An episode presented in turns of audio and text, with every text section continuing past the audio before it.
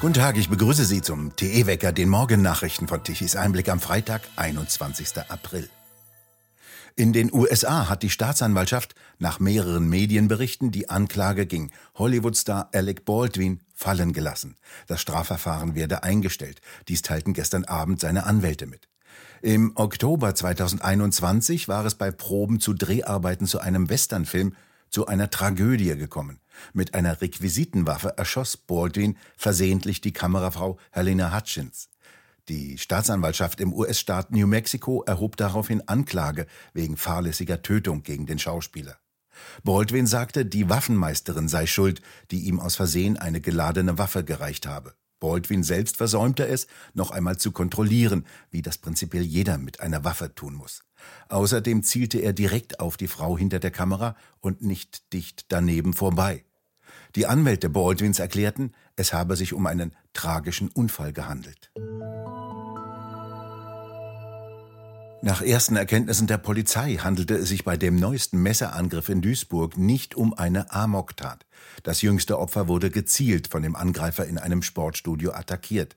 Die anderen wollten helfen und sich dem Täter in den Weg stellen. Dabei wurden sie ebenfalls schwer verletzt. Dies teilte die Duisburger Mordkommission am Donnerstag mit.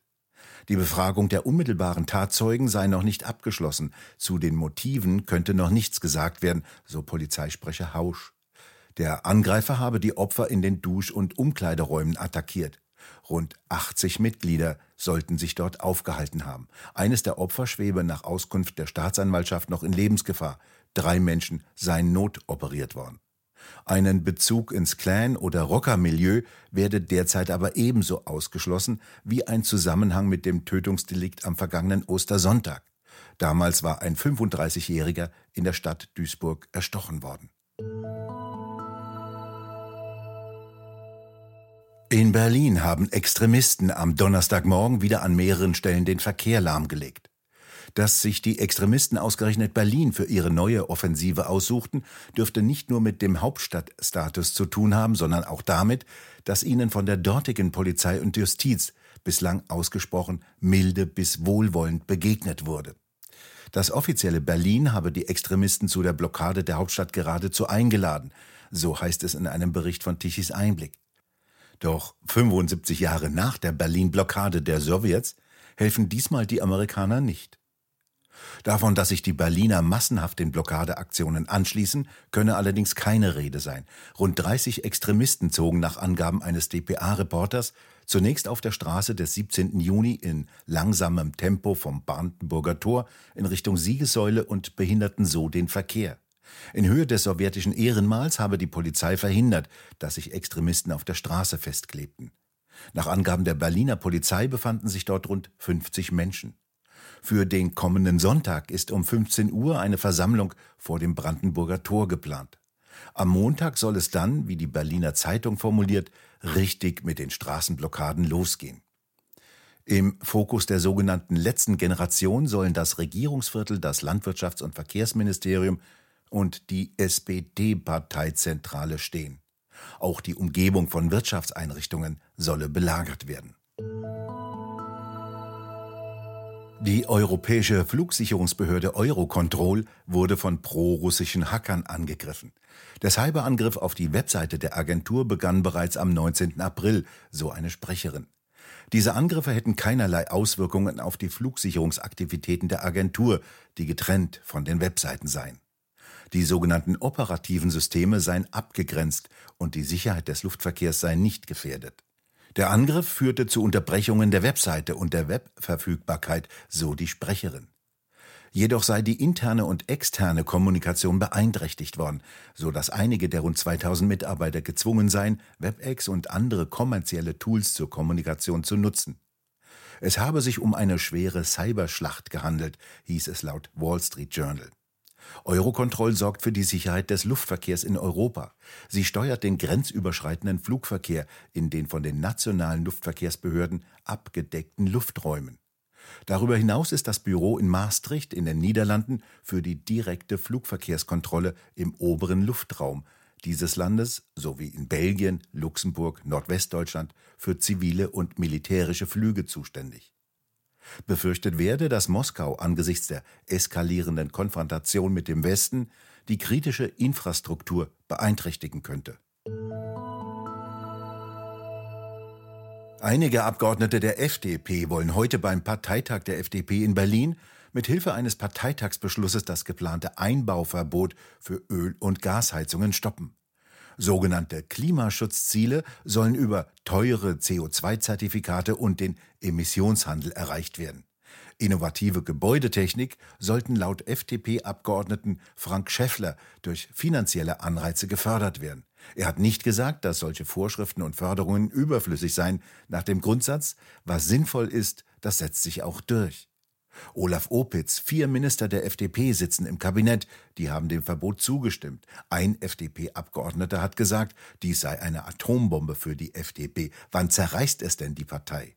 Es ist ja nicht nur ein Schlag gegen FDP-Wähler, es ist ein Schlag gegen jeden Bürger, der ein Häuschen mit einer Heizung besitzt oder in einer Mietwohnung wohnt und auch dort betroffen ist.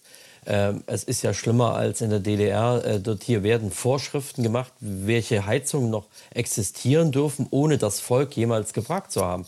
Also die FDP äh, schießt sich mit dem ganzen Thema komplett ins Abseits, denn sie hat im Bundeskabinett diesem Heiz-, Gas- und Ölheizungseinbauverbot ab 2024 nichts anderes ist das, was der grüne äh, fanatische Wirtschaftsminister Robert Habeck hier besch äh, beschlossen hat wo die Ampel auch jetzt zugestimmt hat und die FDP hat mitgemacht. Warum macht die FDP da mit und sagt nicht, nö, stopp? Das ist das Erschütternde. Warum die FDP mitmacht. Parteichef Christian Lindner und Bundesfinanzminister und Herr der Schulden ist ja nicht ganz blöde. Der ist ja hochgebildet. Ja, er muss ja wissen, was dort passiert und was, wie uns das betrifft. Aber ähm, diese politische Klasse ist mittlerweile in ihrem Elfenbeinturm so weit abgehoben von uns ganz normalen Bürgern, äh, sie sind ja auch finanziell sehr gut ausgestattet. Wir bezahlen sie ja mit unseren Steuergeldern, mit unserem hart erarbeiteten äh, Volkseigentum. Und äh, sie können sich gar nicht mehr hineindenken in normale Menschen. Aber es ist ja freiheitsfeindlich, was die FDP macht. Das hat es ja noch nie gegeben, äh, dass ein der Staat vorschreibt, wie man zu Hause leben, heizen und arbeiten soll. Also wir, wir fassen mal zusammen, was die Ampelpolitik jetzt bedeutet für uns Bürger. Keine Kernkraftwerke mehr bald keine Kohleverstromung mehr.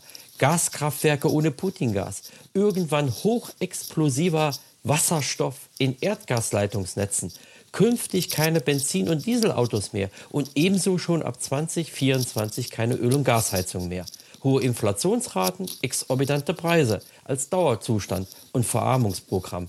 Ja, ach so, nicht vergessen, weniger Fleisch und Zuckerzeug essen sollen wir auch noch wie uns die wohlgenährte FDP-Regierungspartnerin Ricarda Lang von den Grünen schreibt. Und alles das macht die FDP mit? Sind die verrückt als Liberale, als sogenannte Freiheitskämpfer, wie sie sich immer gerne dargestellt haben? Fragezeichen. Wird das jetzt alles der FDP auf ihrem Parteitag heute um die Ohren fliegen? Es ist der 74. Bundesparteitag der FDP. Traditionell schon immer in der Berliner Loka Location Station findet er statt, weil es dort preiswert und günstig ist. Aber äh, was soll denn groß um die Ohren fliegen?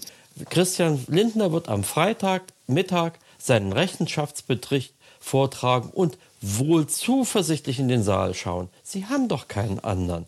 Ja, klar wird es zu diesem Heizungsthema einen kleinen Zwergenaufstand geben in der, in der Partei. Dieses grüne Heizungsdiktat von Robert Habeck äh, äh unter FDP-Duldung, das müssen wir ja noch mal wiederholen. Die können sich jetzt 20 Mal beschweren. Sie haben im Bundeskabinett alle Minister haben zugestimmt.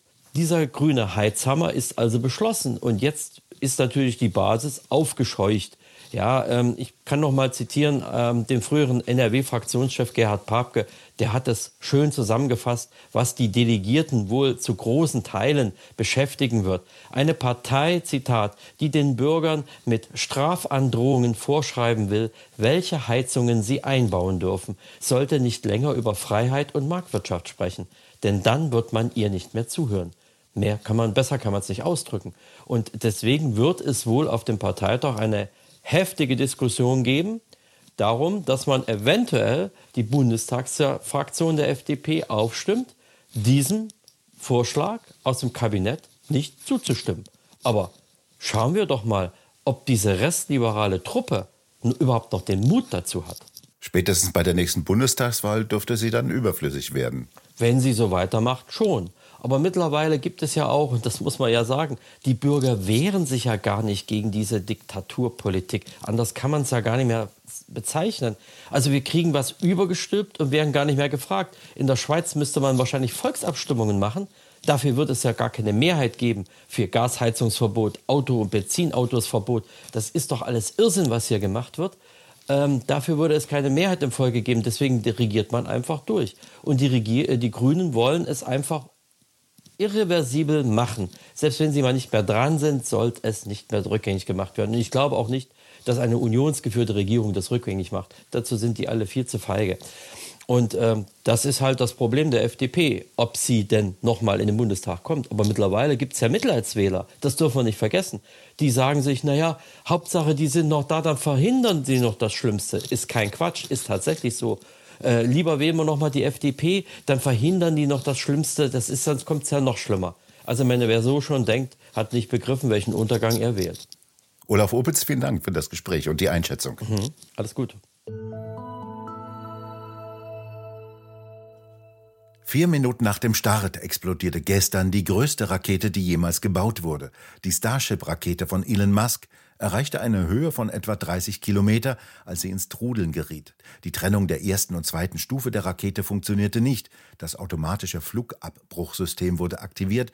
Die Rakete zerstörte sich selbst. Obwohl sich die Raketenstufen nicht trennten, wird der Start als Erfolg für SpaceX gewertet. Es soll ein neues Zeitalter der Raumfahrt mit schweren Raketen einleiten. Musk hatte zuvor gesagt, dass die Mission in einem Feuerball enden könnte.